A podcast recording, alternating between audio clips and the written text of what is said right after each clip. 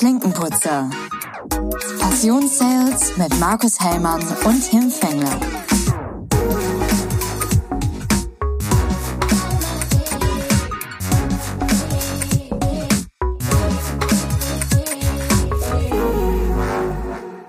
Hi Markus. Mahlzeit, moin Tim. Na, hast du dich erholt von unserer Dienstreise?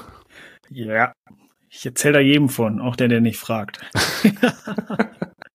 ja, das war super, oder? Betreutes, betreutes Fühlen live Podcast war super. Absolut, also ähm, kann man auf jeden Fall nochmal wiederholen. War, war sehr, sehr genial, hat Spaß gemacht. Wobei ich mich immer noch frage, warum Atze das nicht alleine macht. Ja, das ist wirklich, das ist eine Rampensau vom Herrn. Also wirklich sehr, sehr gut gemacht. Ich weiß gar nicht, ob du die äh, Episoden danach noch gehört hattest, aber der Leon hat äh, auch gesagt, dass der Atze es wie kein anderer drauf hat, auf die Pointen noch weitere draufzulegen, um dann ja. die Leute so richtig zum Eskalieren zu bringen. Also es war echt das mit dem Labrador-Beispiel, ne? Ja, ja, habe genau. ich, hab ich auch gehört, ja. Fand ich auch gut. Und er hat ja auch offen und ehrlich zugegeben, dass, ähm, dass er da auch noch einiges lernt, wenn er mit dem Atze auf der Bühne steht. Einfach weil ja, das hat er wirklich spitze gemacht, ne? muss man einfach sagen. Ja, wir sind dann hinterher noch in den Backstage-Bereich gegangen und haben dir noch mal ein paar Tipps gegeben. Also genau, haben überall ja, unsere Aufkleber drauf geklebt. durfte ich ja nicht. Ich wurde, wurde, äh, ich, ich wurde begrenzt in meinen Möglichkeiten. Ja.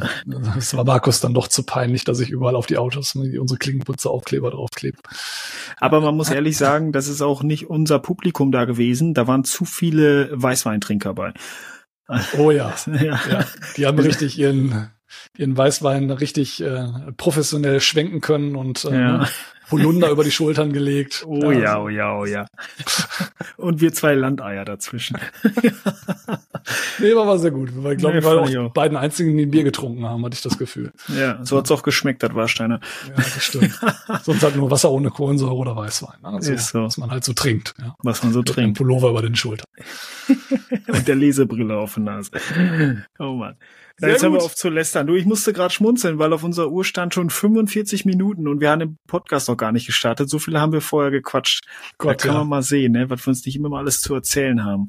Ja, das ist Mein so, wenn Kaffee ist nämlich schon leer, ist mir gerade schockierend aufgefallen. Ja, das ist halt so, gut. wenn man verheiratet ist. Ne? Irgendwann muss man seine Probleme erzählen, Ja, wenn es die eigene Frau nicht ist. Jetzt habe ich mir die Tränen noch weggeputzt. Jetzt können wir mal loslegen. Richtig, richtig. Ja, ja, Oh war ganz Mann, verschmiert, aber wir haben Ja. nochmal nachgepudert. Ja, richtig, genau. Auf geht's. Was ist denn das Thema unserer heutigen Episode?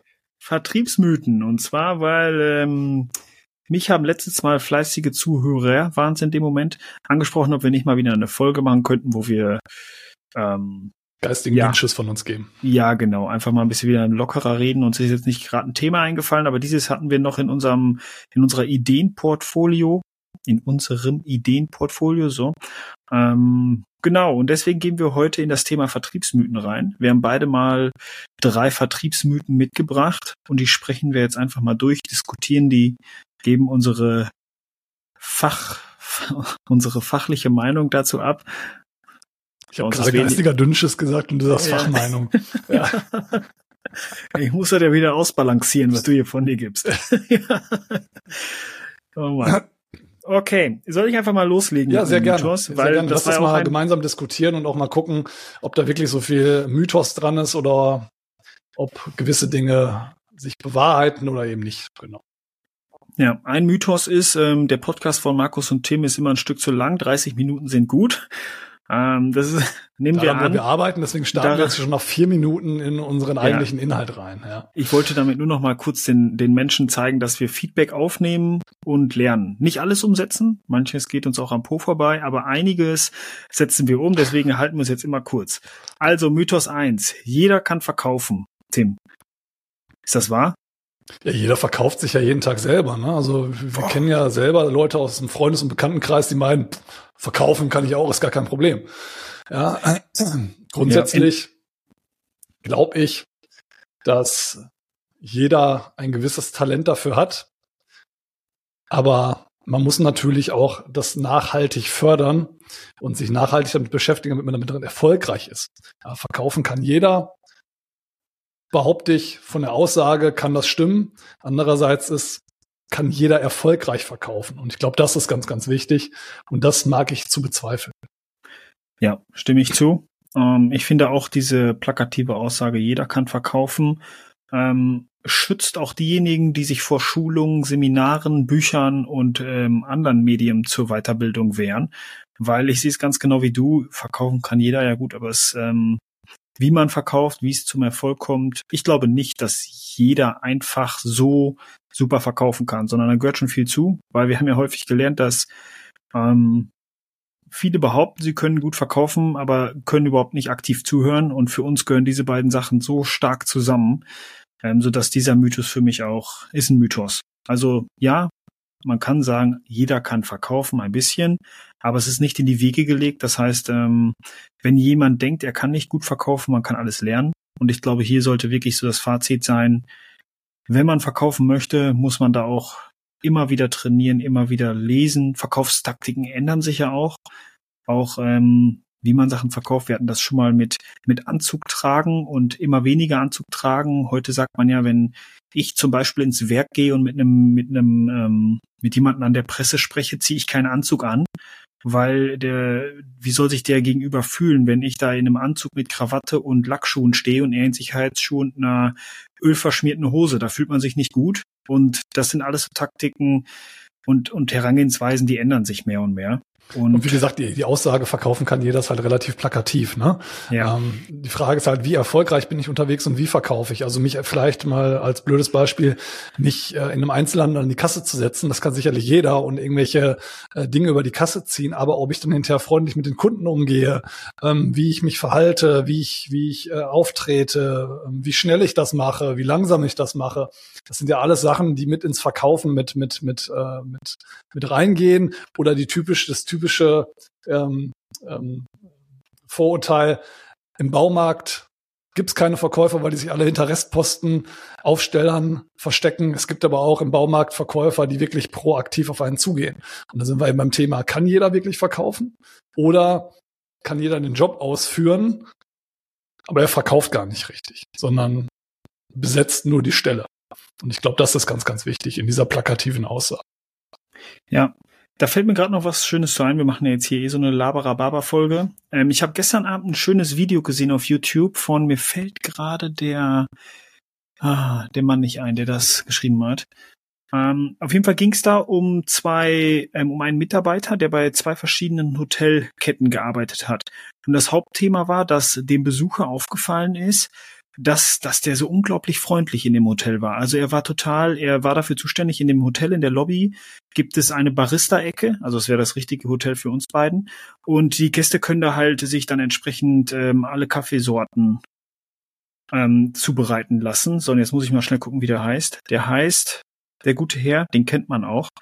Ähm, Simon Sinek ich kenne ihn vor allem auch von, von LinkedIn. Der hat zum Beispiel das Buch geschrieben, Start with Why. Also ah, okay. immer warum fragen. Es geht da um Leadership. Mhm. Und in dem Video, in dem, das war so ein Ausschnitt aus so einem Seminar, der hat gesagt, okay, die Person hat gesagt, jetzt, ne, er wurde sehr freundlich bedient und man hat richtig gemerkt, dass der, der Mann dahinter dem Barista in dem Hotel das aus, aus vom Herzen gemacht hat. Und sagte er, ja, wieso er, wie er das gelernt hat, dass er so auftritt.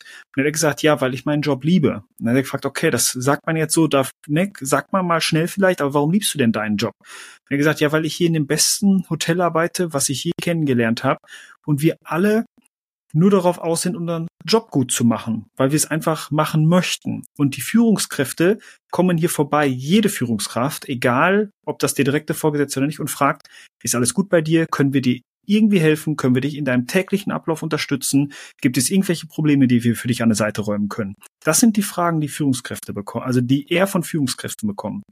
Er hat vorher in einem anderen Fünf-Sterne-Hotel gearbeitet. Da hat er den gleichen Job gemacht. Und da waren die Führungskräfte nur darauf auszusagen, da vorne musst du nochmal nachwischen. Ähm, da vorne stell das mal gerade hin. Also die Führungskräfte waren nur darauf aus, dass alle Mitarbeiter alles perfekt machen, weil es war ein mhm. Fünf-Sterne-Hotel. Ähm, und es wurde nur darauf geguckt, wo ist der Fehler. So, und in dem anderen Hotel wurde nicht geguckt, wo der Fehler ist, sondern wie ist der Mitarbeiter zufrieden? Wie können wir die Fehler für den Mitarbeiter aus dem Weg räumen? So, und das fand ich, fand ich eine super Herangehensweise. Und ähm, das ist halt eine Denkweise, das, das passt ein bisschen auch auf dieses Jeder kann verkaufen Mythos.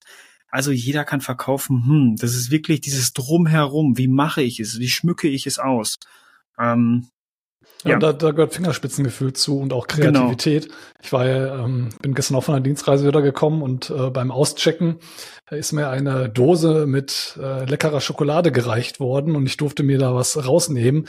Danach hat man mir eine Visitenkarte hingelegt mit einem QR-Code drauf und mich gebeten, wenn ich denn zufrieden gewesen wäre, könnte ich doch gerne das Hotel noch auf einer Plattform bewerten.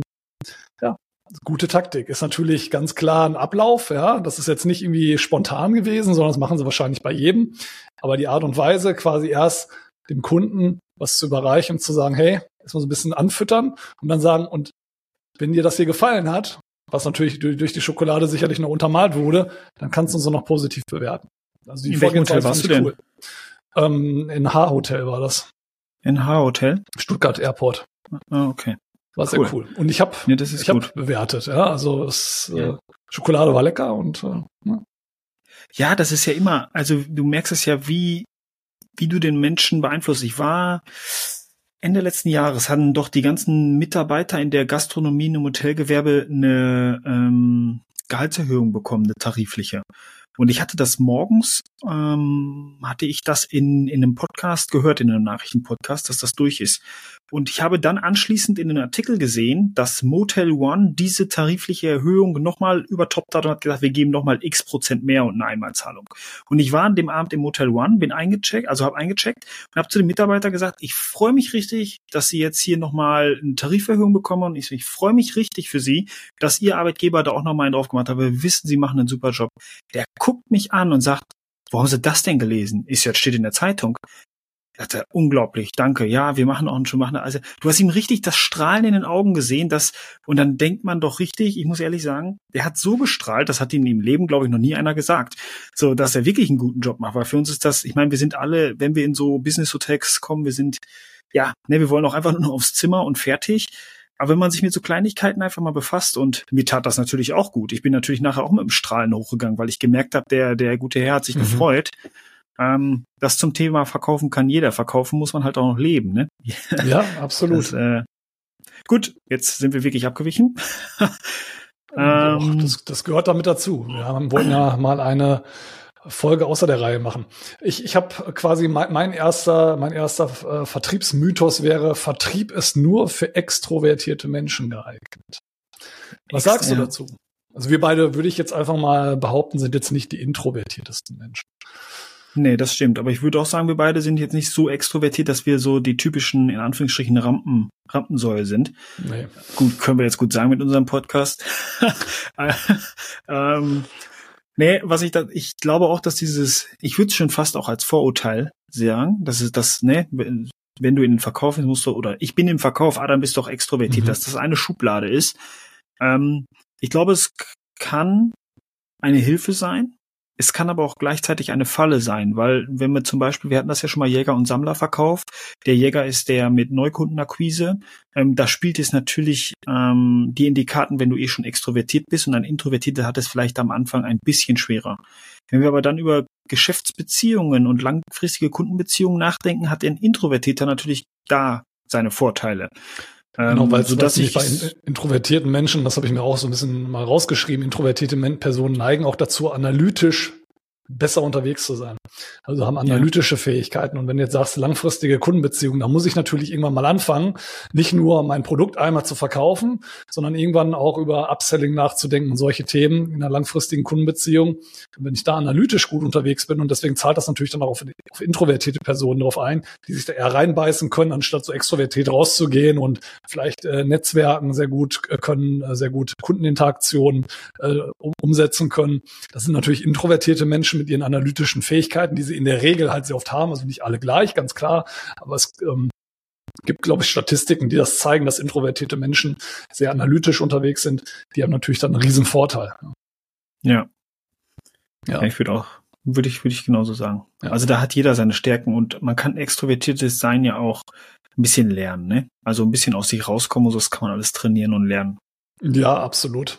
Ähm, ich würde auch behaupten, dass ich vor zehn Jahren nicht so war, wie ich jetzt bin. Und bei dir wird es wahrscheinlich genauso gewesen sein. Ich würde sogar sagen, ich war vor zwei Jahren nicht so, wie ich jetzt bin. ja, vor einem Jahr. Ist in den Zaubertrankbrunnen gefallen. Zaubertrank, ja. Ich, ich, ich habe nämlich dazu auch noch, auch noch mal rausgesucht, ähm, dass die Schlüsselqualität im Vertrieb eigentlich eben nicht da ist, bin ich extrovertiert oder bin ich introvertiert, sondern verstehe ich die Kundenbedürfnisse oder nicht. Ja. Und das kann sowohl ein extrovertierter als auch eine introvertierte Person. Ja. Ja, definitiv. Und ich würde sowieso dazu raten, niemals eine Person nach extrovertiert und introvertiert ähm, zu kategorisieren. Nee. Weil jeder hat alles in sich auf eine gewisse Art und Weise und je nachdem, welches Gesicht man gerade zeigt, äh, sieht man ja das intro oder extrovertierte Gesicht. Ja, ich glaube auch je nach welches Thema man anspricht, ne? Ich sag mal, man sagt ja häufig, Ingenieure sind eher introvertiert als extrovertiert, aber wenn man bei dem Ingenieur aus Fachbereich XY genau das Thema XY anspricht und mit ihm anfängt, dann wird aus dem Drehmoment der Schraube mit dem bespricht, dann läuft der richtig heiß. Dann läuft ja. der heiß, dann ja. wird der extrovertiert, ja. Also es ist immer Schweißränder unter der Arm.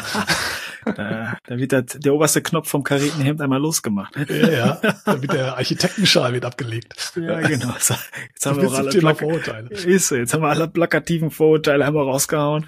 Ja, genau. Ich fühle mich auch persönlich angegriffen, weil ich bin Ingenieur. Ja, ich weiß. Aber okay. Ich kann ja, ich habe gut reden, weil ich bin nichts. Praktikant. Hatten wir gerade unter Thema, ne? Titel auf Visitenkarten. Richtig. Fehlanzeige steht bei mir drunter. ja, Fehlanzeige. Kindergarten. Ich habe vielleicht Bademeister. Bade ist doch auch alles scheißegal. Ähm, Was da kannst du denn als nächstes ja, nachlegen? Der nächste ist bei mir der niedrigste Preis gewinnt immer. Das ist aber auch ein schöner Mythos, den Vertriebler bestimmt auch manchmal selber benutzen. So nach dem Motto, ah, wir waren die teuersten. Nee, ach, wir können nichts machen. Nee, also, der, ja, habe ich, hab ich nicht durchgekriegt, das hat nee. nicht geklappt. Also ich, wir sind ja schon qualitativ sehr hochwertig und da kann ich nicht immer der billigste sein, deswegen sorry. Den, ja. Hab den Auftrag leider nicht gekriegt. Ja, wir man kennt gesagt, auch den Begriff Preisverkäufer sehr oft, ne? Aus dem ja. Wir hatten ja schon mal Reframing, ne? Also es ist ja alles Sache des Verkaufens, wenn man halt dem, dem, äh, ich, ich lasse mich nicht erpressen, ist dasselbe wie äh, ja, der niedrigste, der, der günstigste gewinnt immer ich glaube, wir hatten das Thema schon mal, ne? Das, das, vor allem bei Commodities macht es natürlich immer mehr Sinn, wie, wie viele Anbieter gibt es auf dem Markt und wie vergleichbar bist du mit anderen und je mehr, ich sag mal, wenn Aldi und Lidl, die sind ähnlich. So, da kommt es aber dann trotzdem, wenn man jetzt sagt, okay, da fährt keiner zum Aldi und kauft sich die, wir sind jetzt im richtigen Thema, im, ne, im Kindermatschhose wollte ich sagen, weil ich wollte da auf diese Artikel, die man da kaufen kann, da fährt keiner hin und kauft sich die Aldi, ach, die, die Kindermatschhose im, im Aldi, weil die 20 Cent günstiger ist als im Lidl, sondern da hat jeder, wo ich gehe einkaufen, wo ich habe ich meine Lebensmittel. Und da hat man jetzt auch in den letzten Jahren gesehen, dass Aldi da die Strategie ändert und zum Beispiel immer mehr Markenprodukte einführt, mhm. weil das hatte Lidl ja zum Beispiel immer schon. In der Schwarzgruppe haben die immer schon, auch, ich sag mal, für mich war das immer ähm, Kinder, vom, vom Kinderschokolade, Kinderbueno. Ähm, auffällig. äh, meine Sucht ist vorbei. Ja, Kinderbueno-Sucht ist vorbei. Ähm, jetzt hat ähm, Aldi sowas auch. Und weil natürlich die auch gemerkt haben, also ich meine, und wie, wir kennen das ja alle, wenn du dann in Woche 35 die Matschhose im Aldi nicht gekriegt hast, dann wartest du halt bis Kalenderwoche 37, weil dann kommt die bei Lidl im Angebot. So, das, das, ähm, aber da gewinnt auch nicht der günstigste Preis, obwohl also die beiden glaub, im Preiskampf vorangehen. Ja, genau. Also der billigste ist nicht immer hinter der erfolgreichste, sondern es kommt auf, auf das Gesamt, auf die Gesamtbewertung drauf an. Ne? Also ja. die Bereitschaft, einen höheren Preis zu zahlen, ist eben oft äh, mit Mehrwert und Vertrauen dann irgendwie auch verbunden. Was hat die, was hat das Produkt für Mehrwert für mich? Und da wägt man einfach ab und da ist dann wieder Verkaufstalent eben gefragt, so viel zum Thema Verkaufen kann jeder, zu sehen, was braucht denn mein Kunde und welches meiner Produkte zahlt dann auf diesen Mehrwert ein oder bringt den Mehrwert für die Bedürfnisse, die mein Kunde hat. So. Ja. Und das ist eben das Talent, das rauszufinden, weil man hat ja meistens nicht immer nur ein Produkt, sondern hat eine Klaviatur von Produkten, von Güten, von ja, verschiedenen Produktarten, von verschiedenen Qualitätsarten und einfach zu sehen, was ist meinem Kunden denn jetzt wichtig und mit welchem meiner Produkte treffe ich den Nerv meines Kundens. Ja. Wenn ich mich da natürlich von Anfang an verkalkuliere und das falsche Produkt aus der Hose ziehe, dann äh, liegt es dann vielleicht dann doch wieder hinter am Verkaufstalent. Deswegen, ich glaube, der Preis ist sehr oft wichtig, ja, unterm, unterm Strich ja, weil jedes Unternehmen halt wirtschaftlich denken muss, aber es nicht immer 100 Prozent Ausschlag gibt. Ja, vor allem, ich finde auch, der niedrigste Preis gewinnt immer. Was ist das denn Gewinn, wenn ich etwas verkaufe mit fast keiner Marge? Ne, da muss ja nur einmal ein Qualitätsproblem reinrutschen, dann war's das mit der Marge. Ja, mir ist gerade noch ein Beispiel eingefallen, das passt auch nochmal schön zum Lidl und Aldi Beispiel. Ähm, Aufgabe der Vertriebler ist ja dann auch aktiv Lösungen im Unternehmen vorzuschlagen. Wenn wir feststellen, es ist nur preisbasiert, dann müssen wir vielleicht andere Faktoren hinzufügen oder als Vertrieb auch ganz klar sagen, so, wenn wir jetzt hier im Preiskampf nicht mitmachen wollen, entweder stampfen wir das Produkt ein, wir lassen es, lassen es als Cash-Cow laufen, suchen was Neues, sind wir innovativ. Wenn das Unternehmen auf solche Fragen keine Antworten mehr hat, dann bleibt dir nur die eine Möglichkeit, niedrigster Preis. Aber das trifft, sage ich mal, bei fünf Unternehmen vielleicht auf ein oder zwei zu. Alle anderen versuchen möglichst neue, innovative oder, oder andere Möglichkeiten zu finden, um die Marge hochzuhalten. Ich komme gerade nochmal auf das Beispiel Edeka. Als ich noch jünger war, also Richtung zehn Jahre, also ist jetzt 20 Jahre her, sag ich mal, da war Edeka doch für jeder hier bei uns in der Ecke so ein typischer Tante-Emma-Laden. Edeka mhm. war, pff, ja, ist Tante, da gehen die Omis hin, so nach dem Motto. Und heute ist Edeka bei uns in den Ecken eher das Erlebnis einkaufen. Das heißt, wenn jemand einkaufen möchte und möchte ein Erlebnis daraus haben, dann geht er zum Edeka, Rewe geht auch in die Richtung. Und wir merken ja jetzt auch bei Aldi und Lidl, dass sie auch immer mehr ins Richtung gehen. Die merken, oh, die Menschen wollen heute nicht mehr nur Preis, sondern die wollen beim Einkaufen auch ein Erlebnis. Und auch ich äh, bei euch im, im Ort ist doch ein Aldi. Das ist doch der, so ein Vorzeige Aldi der ist doch schon mit diesem der, neueren Konzept ja, ja, ausgestattet. Ist, quasi mit dem neueren Corporate Design oder was sie dort haben, komplett umgebaut worden vor ein paar Monaten. Hm, genau. Ganz genau. Und das sind so Beispiele, da gehen die nach, weil die auch einfach merken, okay, rein im Preiskampf ziehen wir die Marge nicht nach Hause. Und Edeka hat es super gemacht, diese Transformation vom Tante-Emma-Laden zum Erlebniseinkauf. Ja, und der nächste, der hier bei uns vor die Hunde gehen wird, ist der K&K. Also das ist nämlich jetzt der Tante-Emma-Laden von, von damals. Kennst du noch Ritas Welt? Ja, das ist K&K für also mich auch. Original ist es K&K, also, original. Die laufen immer noch so mit ihren Kitteln, ganz ja, mit schlimm. ihrer Kleidung, die die da tragen müssen. Das ist echt grauenvoll. Ich, ich würde gerne mal tatsächlich mit einem Vertriebler oder Manager von K&K sprechen, weil bei denen müsste doch in den Analysen stehen, dass deren Hauptzielgruppe ausstirbt. Also im wahrsten Sinne des Wortes. Mhm. Also bei uns im Ort gehen alle zum K&K, aber nur zur Fleischtheke, weil die da so eine tolle, was weiß ich haben, Grillfleisch haben. Aber jetzt haben die hier im Ort letztens auch mal den KK neu gemacht. Neu machen heißt für die, der schäbige Boden bleibt drin, die Kassen bleiben drin, nur die Regale werden ausgetauscht. Ah, okay. Also das ist, ne, da, da kannst du die Hand nach zählen, bis so ein Laden entweder wirklich eine Transformation hinlegen muss, richtig Geld in die Hand nimmt oder vor die Hunde geht. Also die, die so. bei uns im K&K einkaufen, sind äh, bei uns auch immer nur die, die da schon seit 30 Jahren einkaufen, ja. ja, und irgendwo anders hingehen. Und das ist halt, wie du sagst, die Generation, die wahrhaftig ausstirbt. Ja. ja. Und dann in den nächsten zehn Jahren spätestens. Ja, definitiv. Na gut. Also ja, niedrigster so. Preis. Auch, auch wenn, ich, wenn ich auf, auf Geschäftsreise oder so bin, wenn ich irgendwelche Läden aufsuche, ich guck bei Google oder bei Apple Maps, ich guck immer nur nach Edeka oder Rewe. Ich guck nach keinen anderen Varianten. Ich gehe nirgendwo anders hin.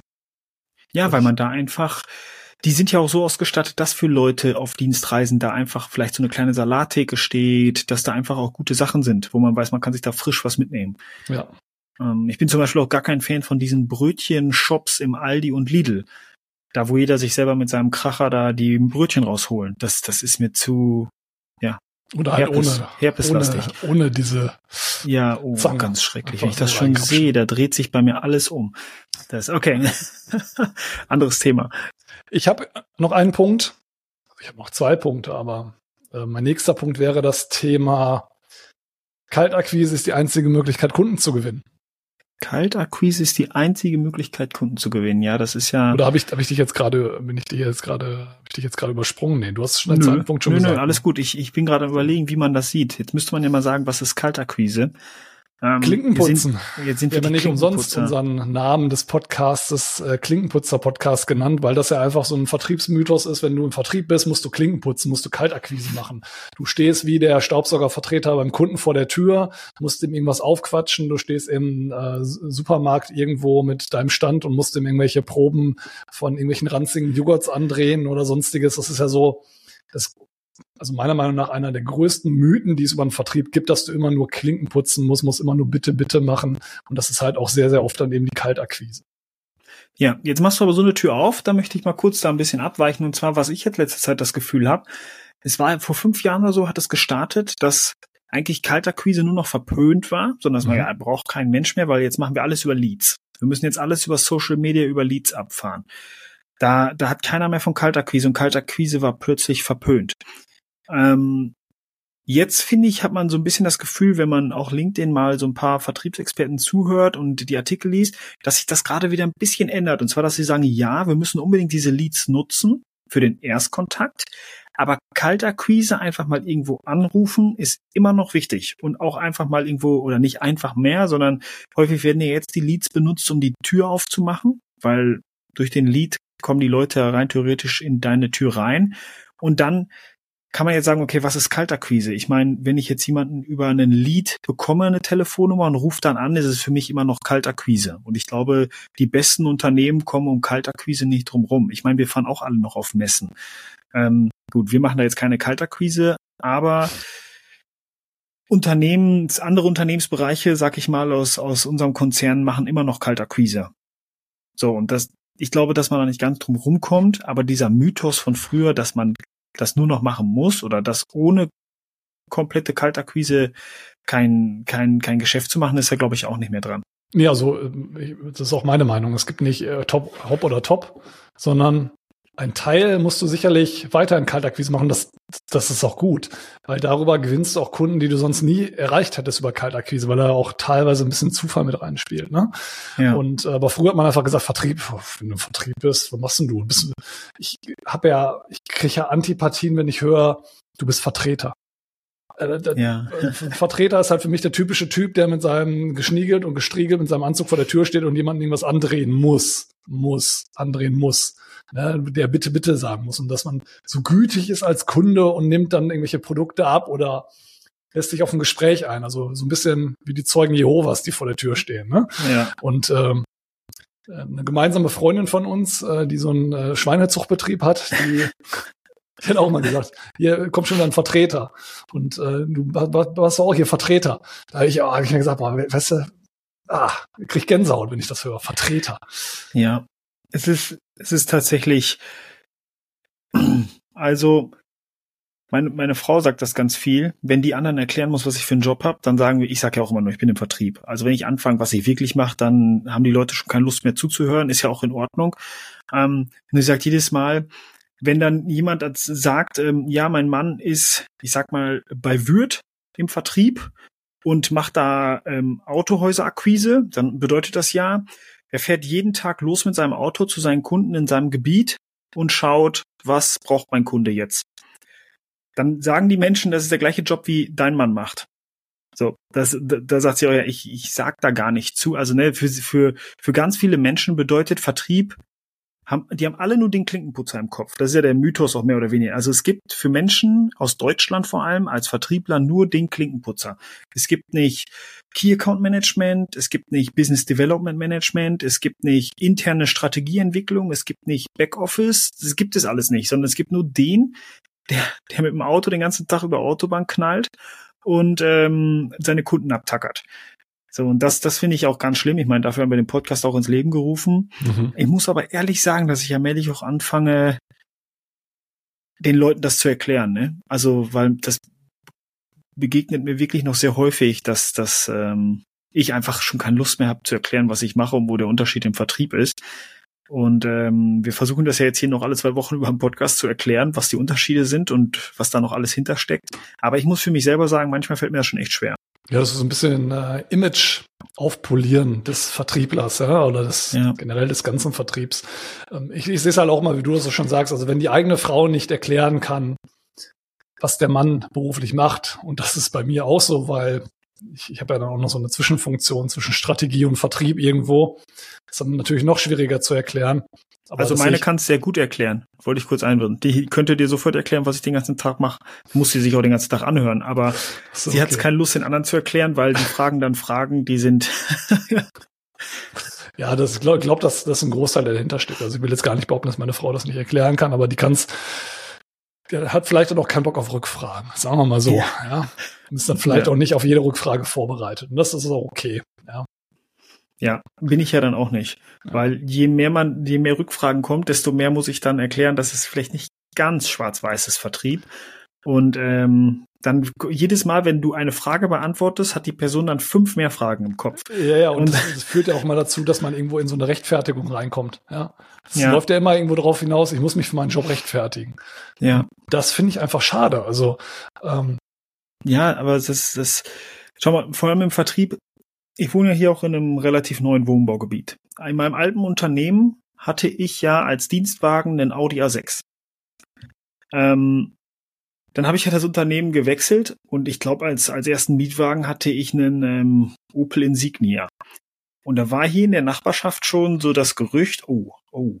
Also da ich habe. Da wird bald eine Doppelhaushälfte frei. Da, da, wird bald eine Bottle, ja, gen, genau so. Der, der ist gefeuert worden, ja. der nicht mehr die gleiche Position, also so, so ein Quatsch einfach, ne, weil nie einer mit mir gesprochen, ne, dass, dass ich mich entwickelt habe mhm. und sag ich mal eigentlich was das angeht, alles verbessert habe. Das ist im Vertrieb nur übers Auto zu sehen. So ja, haben die Menschen das im Kopf in Deutschland. Also ein Vertriebler, und das, ich meine, das machen diese, dieses Vorurteil haben die Vertriebler natürlich auch selbst ins Leben gerufen, weil bei Unternehmen wie Würth und Berner ist es immer noch so, dass wenn der Umsatz nicht funktioniert, du ein anderes Auto bekommst, dann gehst du einen runter. Früher hieß das immer vor einigen Jahren noch, wenn du bei Wirt anfängst, startest du mit dem Golf und wenn du irgendwann eine C-Klasse höher hast, dann machst du gute Umsätze. Aber die Karre ist nicht gesetzt. Das heißt, wenn die Umsätze wieder fallen, ist das Auto auch wieder weg. Das heißt, Vertriebler haben sich das auch selber so ein bisschen ins Leben gerufen. Ähm, ich, ich weiß noch, bei uns in dem Unternehmen, wo ich vorher gearbeitet hatte, musste unbedingt hinten die, die Nummer noch draufstehen an dem Auto, was für ein Motor da drin ist. Weißt du, es gibt ja jetzt bei ja, ähm, du, Motor, den Motorkennzeichen kannst du wegfallen lassen. Ne? Ganz genau. Und das durfte man bei uns im Unternehmen nicht, weil dann jeder, weil weil es so wichtig ist zu sehen, weil mein Chef fuhr auch ein Audi A6, aber man musste sehen, dass Motor. genau, dass er den dickeren Motor drin hatte. Mhm. Ähm, ja, das, das ist Deutsch, ne? Das ist Deutsch. Ja, aber das läuft dann darauf hinaus und deswegen, also wie gesagt, nochmal auf Also es läuft darauf hinaus, ich möchte das Geschichte kurz zu Ende bringen. Ich habe nachher den Autoverkäufer angerufen und habe gesagt, kannst du jetzt im Nachhinein das bitte rausklicken, ansonsten knibbel ich da zu Hause selber ab und war ohne bestellt. Also das nochmal zum Thema Verkaufen und Verhandlung. Sehr gut, sehr gut. ja, ja und nochmal auf Kaltakquise zurückzukommen ist es auf jeden Fall nicht die einzige Möglichkeit. Und das ist ja quasi der Mythos. Nur über Kaltakquise kannst du quasi Kunden gewinnen. Und es ist definitiv nicht so. Es gibt genügend andere Möglichkeiten über CRM, Beziehungsmanagement, Empfehlungen. Da gibt es ganz, ganz viele. Das Thema Lead-Generierung gehört halt eben auch mit dazu, entsprechend Kunden zu gewinnen. Und man muss nicht immer überall vor der Tür stehen und wie die bei den Zeugen Jehovas äh, dort die Leute in seinen Bann ziehen wenn man das erfolgreich macht. Ich glaube, das ist auch ein Riesentalent, was man dann hat. Also Leute, die gut in Kaltakquise unterwegs sind, sind auch in der Regel sehr, sehr gute Vertriebler, ähm, weil Kaltakquise schon nicht äh, einer der einfachsten Punkte, glaube ich, im Vertrieb ist. Genau, deswegen. Also das zu meinem zweiten Punkt okay. oder zu, zu meinem zweiten Vertriebsmythos. Mein dritter Mythos ist, Druck ausüben ist der Schlüssel zum Erfolg. Mhm. Siehst du das auch so? Ja, unter Druck entstehen Diamanten, ne? Oh ja, boah, wenn das so ein Spruch von der, oh, das, ist, das sind die Babyboomer-Sprüche. Ja. Das ist ja, sobald man Vater wird, ähm, landet man in solchen Dad-Jokes drin. Ne? Also meine Boah, Schwägerin, ja. eine Schwägerin, die ist 21, hört sich mal an, als wäre meine Schwägerin irgendwie 40, aber die ist 21 und die macht mir meine Vorwurf, seitdem ich Vater bin ein Dad-Joke nach dem nächsten. Aber ich mache es ja, mittlerweile absichtlich. Ja, also wir haben, wir waren ja jetzt auch letztens auf, auf Tour mit den Männern und da haben wir versucht, möglichst viele Babyboomer-Witze zu machen. Hört sich jetzt vielleicht böse an für die Babyboomer, die zuhören. Aber so ein typischer Babyboomer-Witz ist jedes Mal, wenn wir ein Foto gemacht haben, haben wir so getan, als hätten wir so eine Klapp Klapphülle. Ja, ganz wichtig. Das war auch mein erster Gedanke. Fotos machen Klapphülle. Ja, ja. Und, und dann, die Brille auf das Handy ganz weit weg, Handy ganz ja, weit genau. weghalten und dann so aus Distanz und drauf tippen, ne? Ach, herrlich. Ähm, herrlich. Fühlt euch gedrückt, liebe Babyboomer. Ja, Ihr habt die Witze genau. ja auch über uns. Naja, aber auf jeden Fall, es gibt ja, ne, also unter Druck entstehen Diamanten. Jeder muss mal durch die Hölle gegangen sein. Also da sind ja die Sprüche, die man. Ist keiner dran gestorben. Ist doch keiner dran gestorben, genau. Man macht das so. Ja. Man macht das so. Oh, da krieg ich, da geht den Nacken hoch, ey. Haben wir immer schon so gemacht. Ja, haben wir immer schon so gemacht. Genau. Da, noch ein guter Show, meine Herren. Du warst sie gut drauf. Ja. Ach, herrlich. Da brauche ich nicht lange in, meiner, in meinem Hinterstübchen zu suchen. Die sind ganz vorne eingelagert im Kurzzeitgedächtnis. das haben wir immer schon so gemacht. Oh Mann. Ähm, ja, also das ist natürlich Quatsch. Druck ausüben ist der Schlüssel zum Erfolg. Ähm, das ist eigentlich der Schlüssel zum Misserfolg. Das kann man vielleicht hinschreiben. Ja. Also kurzfristig, um kurzfristig Erfolg zu haben, kann Druck durchaus mal ein probates Mittel sein ja, um vielleicht aus Gründen Verfügbarkeitsthemen, Preishaltungsgeschichten spielen auch mit rein, kann ich meinen Preis noch so und so lange halten? Muss ich vielleicht jetzt Druck ausüben, positiven Druck, um den Kunden dazu bewegen, noch zum alten Preis zu bestellen? Das mal kurzfristig Erfolg vielversprechend sein. Wenn ich aber wirklich langfristig in meinem Job, in meiner Position sein möchte und noch eine langfristige Kundenbeziehung aufbauen möchte, dann ist Druck in der Regel immer die falsche Wahl. Ja. Da gibt's gibt's für mich nichts hinzuzufügen. Tatsächlich habe ich ungefähr den gleichen Wortlaut hier hingeschrieben. Apropos Telepathie. gleicher Wortlaut. Ich habe von einem Arbeitskollegen noch das sehr positive Feedback bekommen, dass als wir letztens das Harvard-Konzept diskutiert haben und ich das Orangenbeispiel genannt habe, Mhm. dass er doch sehr davon beeindruckt war, wie du das aus dem Nichts aus dem Stegreif so sauber nochmal wie geschrieben runtergerattert Weil hast. du mir das mal so erklärt hast und Ja, ich mir das behalten habe. Ich habe ich war auch unglaublich stolz in dem Moment. Also Wie wollte ich wie dir nochmal so wiedergeben, Vater. das Feedback. Ah, Ja, wie ein richtig Vater, stolz auf dich gewesen. ja, Kannst oh, du mich am nächsten Mal immer feste drücken dafür. Ja, genau. Oder auch nicht. cool. Oder auch nicht. Zu viel Zuneigung ist nicht gesund für den ja, Charakter. stimmt, stimmt. Ich, ich schieb dich lieber ein bisschen in der Ecke und schließ dich ein. Ich darf ja auch nicht so nah an dir dran stehen, weil du immer so weit nach oben gucken willst. Ne? Ja, Das, das ist mal letztens bei der Hochzeit, wo ich mich so nah neben dich gestellt habe beim Foto. ja, das, ich sag dir das jedes Mal. Du arbeitest einfach nicht gescheit mit Feedback. Du sollst dich bei Fotos nicht neben mich stellen. Absicht. Ich bin doch schon relativ groß, aber wenn du neben mir stehst, sehe ich aus wie so ein kleiner Mann. ja. Ja, das ist unfassbar. arbeite mit, äh, mit- arbeite unter der Gürtellinie quasi. Ja, geht gar nicht, ey. Psychologische Tricks. So nämlich, richtig. Genau. Oh Mann. Habe ich bei Leon Winscheid gelernt. Betreutes Ja, Fühlen genau. und so. Stell dich als großer Mann immer neben andere Große, die kleiner sind. Richtig, genau. Oder das wenn du was. Gespräche mit Mitarbeitern führst, setz dich immer vors Fenster, damit der Mitarbeiter dich quasi immer so angucken muss und im Hintergrund das Licht den Mitarbeiter blendet. So Oh ist ja. auch eine Taktik in Gehaltsverhandlungen.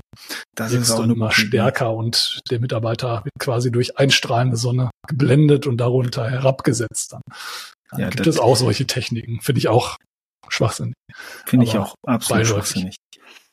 Gut, was habe ich denn als letzten Punkt? Tja, das will ich auch gern wissen. Tja, das weiß ich gar nicht. Doch, Vertrieb ist immer eine Einzelleistung. Also so nach dem Motto, der Außendienst, der Vertriebler, der draußen rumfährt, der beim Kunden Kaffee trinkt, ist der Einzige, der daran beteiligt ist, ob das Unternehmen Erfolg hat oder Misserfolg hat. Ja, sehe ich ganz genauso. Also ist so. One-Man-Show Ist so. Ist so. Wenn irgendwas gut geht, weich ist. Wenn das schlecht geht, gehe ich ein Stück an der Seite, zeig mit dem Finger auf wen anders. Dann Das sind ich mich, Vertriebler. Äh, dann muss ich sagen, wir haben zusammen ein Problem. Ganz genau, wir haben ein Problem, aber ich habe damals den Auftrag geholt. Richtig, genau. Ich habe ich hab den Umsatz reingebracht, aber wir haben jetzt Ja. grundsätzlich hinterher ein Problem, das eigentlich ist falsch geplant war. Aber ich habe einen Ja. Auftrag reingeholt. Ja. Wollte ich noch mal kurz erwähnen. Der war margenstark. Die Marge wurde jetzt aber intern kaputt gemacht. Ja, richtig. Ich lege jetzt gerade quasi Geld drauf, aber Ja. naja. Also Sarkasmus aus, das ist natürlich Quatsch, ne? Also ohne ein gescheites Backoffice, ohne eine Unternehmensstruktur dahinter, die den Vertrieb unterstützt, ähm, funktioniert es nicht. Also der Vertrieb ist die ist die Speerspitze des Unternehmens. So, da mit einer Spitze allein machst du aber nichts. So, das heißt, du musst alles haben, um überhaupt auf den Markt zugehen zu können. Also wenn du da nicht gescheit aufgestellt bist und und keinen Support hast, dann machst du Genau, da nichts. Das gehört ist halt in der Regel Backoffice mit dazu, technischer Support, Marketing, ja, auch die, die die Vertriebsstrategien machen, die dir hinter deine Ziele vordiktieren, die du im Vertrieb hast. Ohne Ziele, die du von irgendjemandem, der sich analytisch mit deinen Zahlen befasst hat, äh, wirst du vielleicht auch nicht motiviert.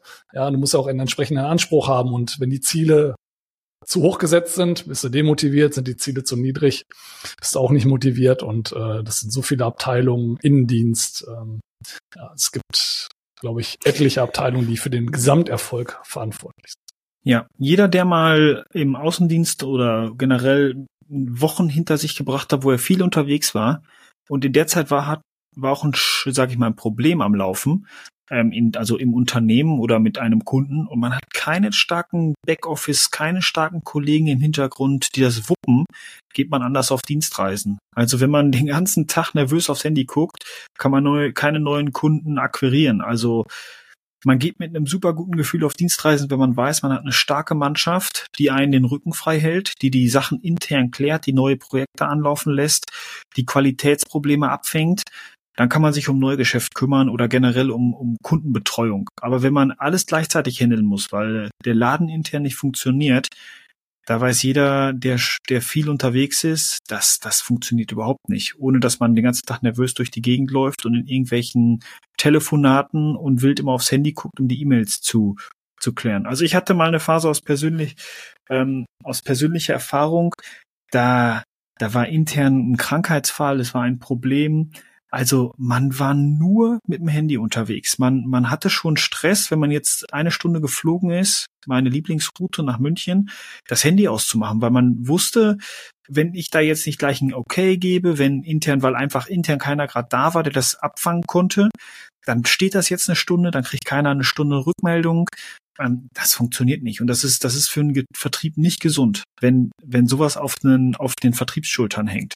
Ja, Weil das, das muss fluppen ohne also der Vertriebler muss eigentlich morgens sich anloggen, abends sich nochmal einmal an, einloggen und das muss es sein. Und ansonsten muss der Laden funktionieren. Weil ganz ehrlich, so wichtig darf ein Vertriebler intern nicht sein, dass der interne Laden nicht läuft, sondern ja. er muss sich voll auf den Kunden konzentrieren können, ohne, ohne das operative Tagesgeschäft, sag ich mal, an, anzuhalten. So, und das ist in vielen Unternehmen, wenn man mit anderen Vertrieblern spricht, ist es leider häufig so, dass die Vertriebler sagen, ja, ähm, boah, wenn ich nicht hier und hier antworte, dann macht intern, das ist kein gutes Gefühl. Also das, das, da muss jeder drauf achten. Aber in Unternehmen, wo es funktioniert, ist in den Führungskräften meistens auch nachher einer drin, der lange Zeit selbst im Vertrieb gearbeitet mhm. hat, weil der kann das nachvollziehen. Der weiß, wie, wie wichtig das ist, dass, dass die Leute bei uns halt im Front Office, ähm, dass, dass die den Rücken frei bekommen.